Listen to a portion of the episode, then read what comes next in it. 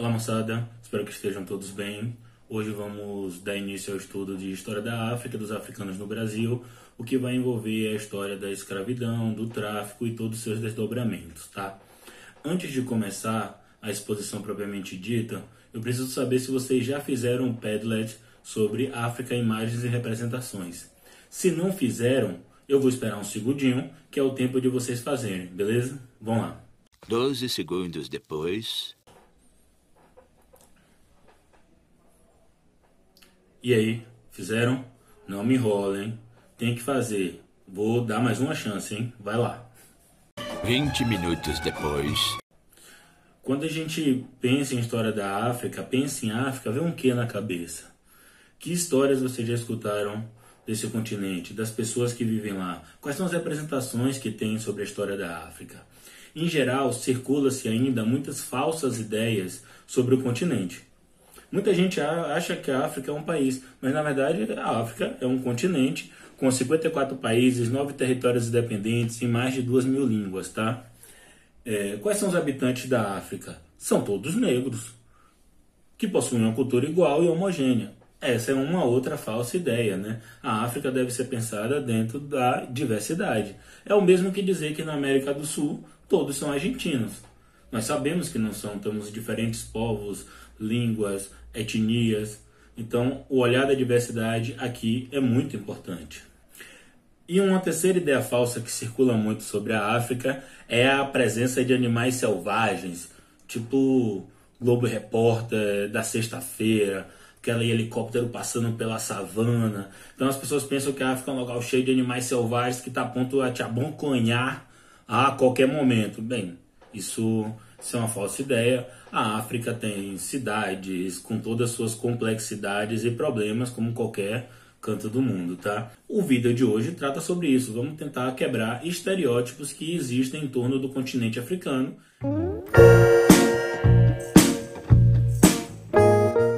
E esse é o passo para nós introduzirmos o conteúdo propriamente dito que vai se desdobrar na história da escravidão e que vai chegar aqui no Brasil, tá?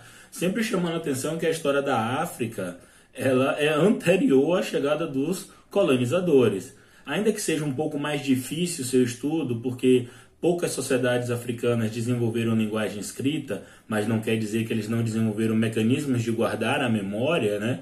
Os griots, ou seja, os guardiões da memória, pessoas que eram responsáveis por guardar as tradições das comunidades, existiam. Tem também o desenvolvimento de pesquisas arqueológicas. Então, existem grandes estudos que é, trazem elementos para a gente pensar a África antes da colonização do europeu, mas aqui, propriamente dito, a gente vai focar a partir da colonização, porque é o que está mais próximo e está dentro do nosso conteúdo do segundo ano.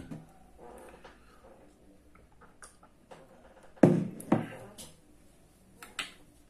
vocês terem ideia, então a África tem muitas histórias. Vou enumerar aqui algumas rapidinhas, né? É na África que surge o homem moderno, o Homo sapiens. Só que a gente estuda tanto Grécia e Roma que parece que a história da humanidade começa com Grécia e Roma e vai embora, né?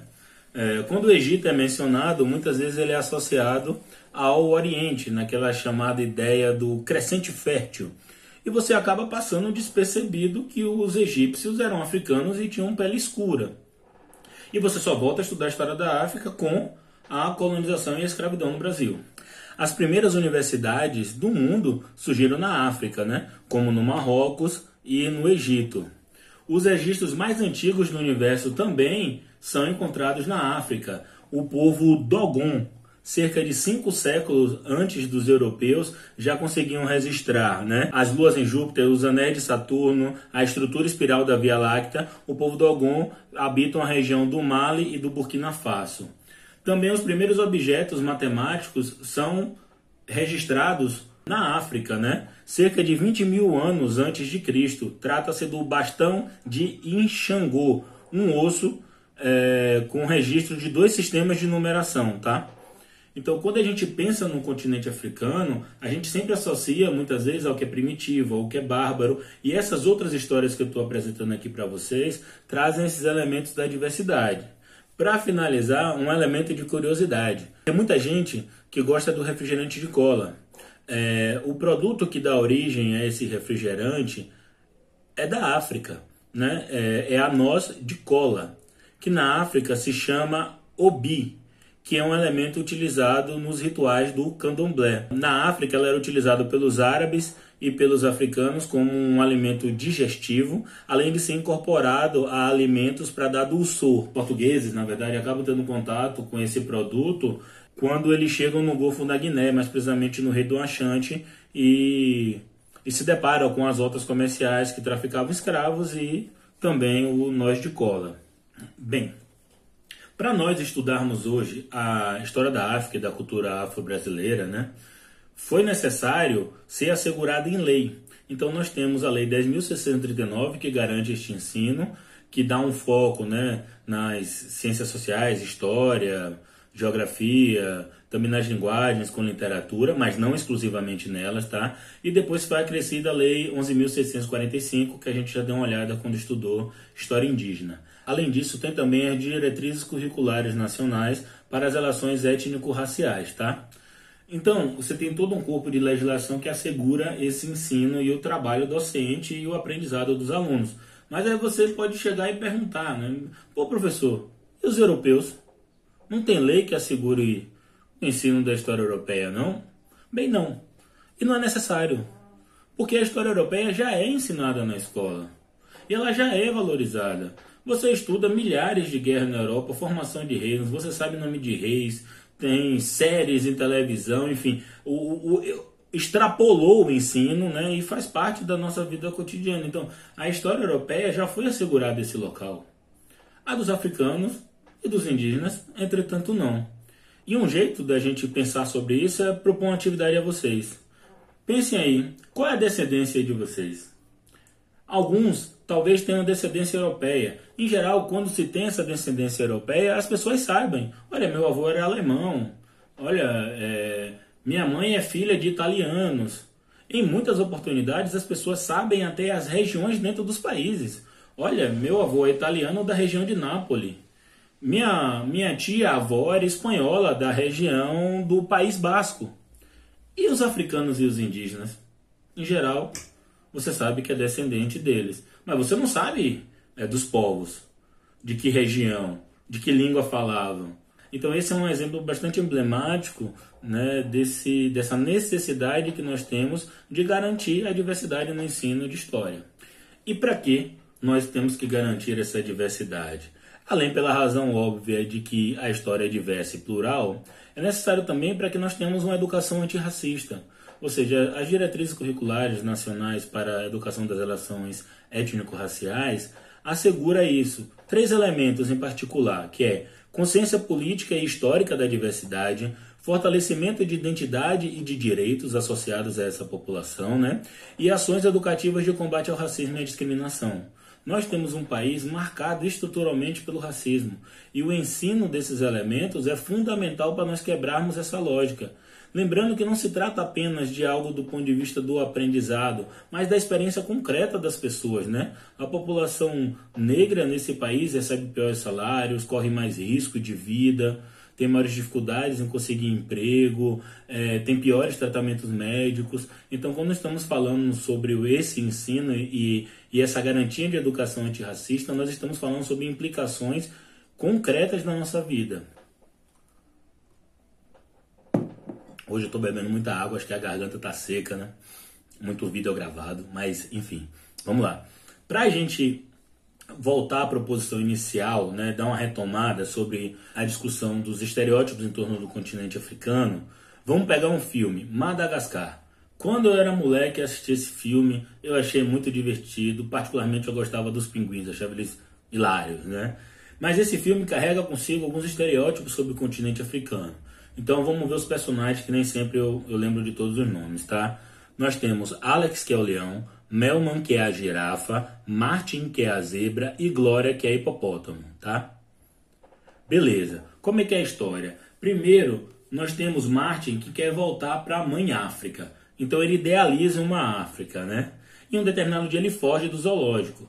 O Alex, que é o leão, que é tido como o rei da selva, ele fica super feliz numa cidade, porque ele tem um centro das atenções. Então, apesar de ser o rei da selva, ele não quer sair de um zoológico. Gente, tipo, zoológico é tipo uma cadeia de bichos, né? Então ele, ele não quer sair do zoológico, enquanto Martin quer e foge. Martin foge e nessa brincadeira né, se desenvolve a trama e os amigos vão parar numa ilha na África que é Madagascar. Quando chega lá, a ilha é habitada só por um tipo de, de bicho, que são lêmures, que tem o grande rei Julian, que é um déspota. Né? Um déspota muito louco.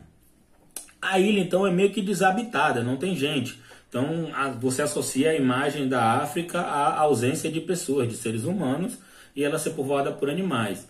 Além disso, quando chega lá, a Mel mãe é hipocondríaca. Ou seja, ela acredita que não vai ter remédio, não vai ter como se tratar. Em contrapartida, na cidade é o local que tem um remédio, porque lá é civilizado, onde eles estavam no zoológico anteriormente. E por fim, talvez mais significativo, é a ideia de selvageria, porque Alex e Martin são parceiros, são amigos, mas quando chega na África, né, é, o leão quer atacar a zebra. Então esse filme, por mais que seja divertido, eles acaba passando uma mensagem, né, o 1 em particular, acaba passando uma mensagem bastante estereotipada do continente africano. Então para a gente quebrar isso, vamos dar uma olhada em alguns elementos. É, nós não vamos desenvolvê-los longamente, mas apenas pontuar com esse sentido geral da diversidade ao olhar para o continente africano.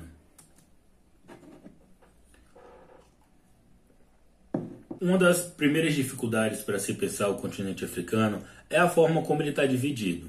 Você vai encontrar diferentes noções, talvez algumas de geopolítica colonial, como África portuguesa, África islâmica, de paisagem, África equatorial, África mediterrânea, de linguística, África francófona, ou seja, ligada às diferentes linguagens que se falam em África, ou até racial, África negra e África branca, ou África negra e África não negra, né? Em geral, essa última de característica racial é muito presente nos livros, é, como nessa imagem aqui, em que em geral se discute o que? Você tem a parte de cima do mapa, em que ela seria o Maghreb, que em, em árabe significa onde o sol se põe, tá? Abaixo do deserto você teria o Sahel, que significa borda do deserto, e é logo abaixo desse Sahel você tem o Sudão, que em árabe quer dizer terra dos negros. Aqui não se deve confundir o Sudão com essa faixa de terra logo abaixo do Sahel, com o Sudão é, Estado, com o Sudão País. Tá? É, essa divisão, às vezes, acaba dando ênfase ao deserto como um separador. Então, abaixo do deserto seria a África Negra e acima a África Não Negra. Essa é uma divisão equivocada, porque o deserto, apesar de criar algumas dificuldades para a, a, a, passagem das pessoas, ele não impediu. Então você tem grandes rotas comerciais ligando toda a África. E depois, a parte acima do deserto do Saara, tem populações negras e tem populações não negras. Assim como a, embaixo do, do Saara, abaixo do Saara, você tem populações não negras também. Então a gente vai utilizar aqui uma, uma definição que tenta dar conta das regiões da África em termos de cinco locais, tá? que é África Setentrional, África Oriental, África Ocidental, África Central e África Austral. Essa é uma divisão baseada na localização, na geografia, nas histórias desse povo, mas elas também sofrem margem de disputa, porque no limite essas, essas definições geográficas elas acabam tendo implicações sobre a história, etnia, língua desse povo. Mas acreditamos que essa acaba sendo é, mais precisa porque se afasta dessas noções que mais atrapalham do que ajudam a entender o continente africano. Não vou me, des, é, não vou me alongar na explicação dela, mas encontrei vídeos curtinhos e bem legais explicando essas regiões e suas características. Deixei nos é, deixei no item de complementar, ou seja, quem quiser pode dar uma olhada e pegar melhor essa divisão, tá? Se a gente olhar agora para esse próximo mapa e imaginar que nesses recortes aqui nós temos etnias, grupos étnicos. Imagine a diversidade que a gente tem. E imagine que esses povos podem falar línguas diferentes. Então, se a gente dar uma olhada aqui, nós temos as línguas faladas em África. Nós temos o que aqui? Cinco grupos, né? Uh, Níger-Congo, Afro-Asiática, Indo-Europeia, Khoisan, a Crioula e a Nilo-Saariana. Lembrando que isso são grandes troncos linguísticos. Dentro de cada um desses troncos tem as, as famílias e tem as línguas. Né? Então, olha a diversidade que é. E por que eu estou falando diversidade? Porque, como eu disse, a gente tende a associar a África a uma homogeneidade em que só moram negros, que todos falam o quê? Africano, um africanês, e não é isso, tá? Esse mapa aqui ajuda melhor, já que ele tende a homogeneizar, né? Essas grandes famílias. Então, a Níger-Congo, aqui dividido em A ou B, que tem a ver com centro de dispersão. Você tem a Afroasiática, né? a Nilo-Saariana em azul, a Khoisan e a Austronésia. Essas são as grandes famílias que nós temos. Lembrando que ainda tem as línguas do colonizador e, em particular, a África. Vários países falam português, né? Cerca de cinco países: Angola, Cabo Verde, Guiné-Bissau, Moçambique, São Tomé e Príncipe, que foram de colonização portuguesa. Aqui, esse mapa ajuda a gente a pensar nas paisagens naturais africanas. Olha a diversidade.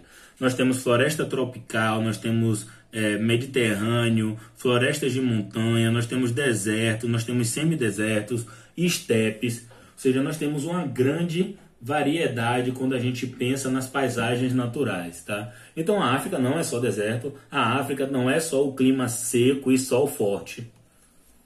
Beleza? Vamos lá.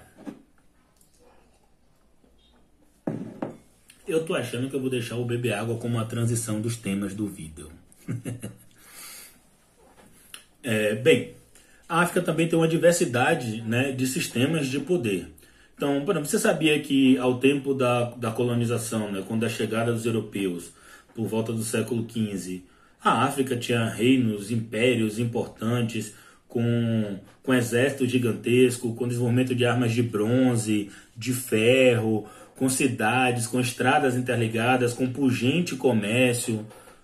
Tudo isso existia em África, tá? E que não deve em nada para nenhuma grande cidade ou grande reino europeu. Mas a gente acaba, como eu disse, não estudando. Né? Nesse, nesse local, nesse continente africano, você, portanto, vai ter reinos, impérios, cidades-estados, povos nômades, pequenas aldeias. Ou seja, você vai ter uma, uma variedade de configurações de poder. Tá? E os, suas configurações é, mais estruturadas não deviam nada para nenhuma europeia. Uh, um elemento importante é entender que, mesmo no meio dessa diversidade, o parentesco, a linhagem, era um elemento definidor da identidade do africano. Então, a organização se dava muito por coabitação, por relações tributárias e todas elas estavam muito conectadas ao parentesco e à linhagem. O poder quase sempre foi exercido por homens, mas também houve casos desse poder ser exercido por mulheres. Você tinha sociedades que praticavam a poligamia, que ou seja, você podia ter quantos parceiros pudesse sustentar, e tinha mais em geral se predominava a poliginia, ou seja, um homem com várias mulheres, tá? Quase em todas essas sociedades eram hierarquizadas pela origem dos membros do seu clã, todos eles tendo um ancestral em comum. Esse ancestral podia ser real ou mítico. Aqui, então, portanto, que é que você tem que ficar na cabeça, que é relevante, que é essa, essa diversidade da configuração do poder e, ao mesmo tempo, essa importância do parentesco, da linhagem como definidor da identidade uh, dessa população que vivia em África. Aqui tem um mapa com exemplo de, de grandes impérios da região do Sudão. Então você tem um grande império da região do Sudão, tá? Uh, Gana, que vai se tornar Mali e depois vai se tornar Songhai, ou seja, tem uma história de disputas aqui de poder que a gente não vai acompanhar. E esse outro mapa consegue dar um panorama um pouco mais geral sobre a existência de vários reinos, como é, Reino do Congo, o Grande Império do Zimbábue, a Etiópia cristã. Então você tem é, muitos reinos por todo o continente africano. Então qual é a ideia geral aqui para a gente aprender? Pensar a África em termos de diversidade e por que isso é importante? Porque certamente você já deve ter escutado que, bem, a África é primitiva, que na África você fala o que? Africano, que a África é um país. Ou seja, você tem uma série de estereótipos associados ao continente. Certamente também você já deve ter escutado que negro vendeu negro, que africano vendeu africano. E se você entende que tem uma diversidade de clima, de vegetação, que tem uma diversidade linguística e, sobretudo, tem uma diversidade de identidade, isso acaba sendo um elemento fundamental para entender posteriormente a discussão do tráfico. Então, quando a gente pensar África, devemos pensar diversidade. e entender a complexidade, respeitar a experiência, complexidade e humanizar esses sujeitos. Eles não são bons nem maus, eles têm suas próprias histórias, tiveram que fazer escolhas difíceis, lidar com poderes, tanto de nível externo como, como com configurações internas de poder, fortes hierarquias e disputas. E é isso, espero que vocês tenham gostado. E agora voltem lá na, na atividade sobre África, imagens e representações e ver se, se mudou alguma perspectiva sobre aquelas imagens. Se aqueles elementos que vocês apontavam como tipicamente africanos ainda permanecem, ou se vocês já estavam tranquilos, já tinham compreensão da África do ponto de vista da diversidade. Então é muito legal que isso, que isso tenha ocorrido, porque mostra que nós estamos avançando cada vez mais nessas discussões. Valeu, gente. Até a próxima.